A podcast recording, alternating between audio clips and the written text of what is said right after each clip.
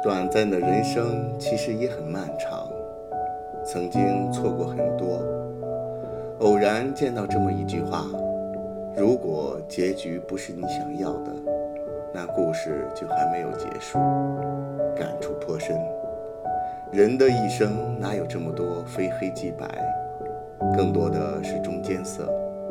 你认为错过了，自怨自艾，说什么如果有下辈子，希望我能赶走所有人之前遇到你，然后一起一辈子这类话，其实不然，可能前方亦会碰到，因道路不会永远是直的，经常会拐弯，有时还会画个圈，希望永远在前方等着你。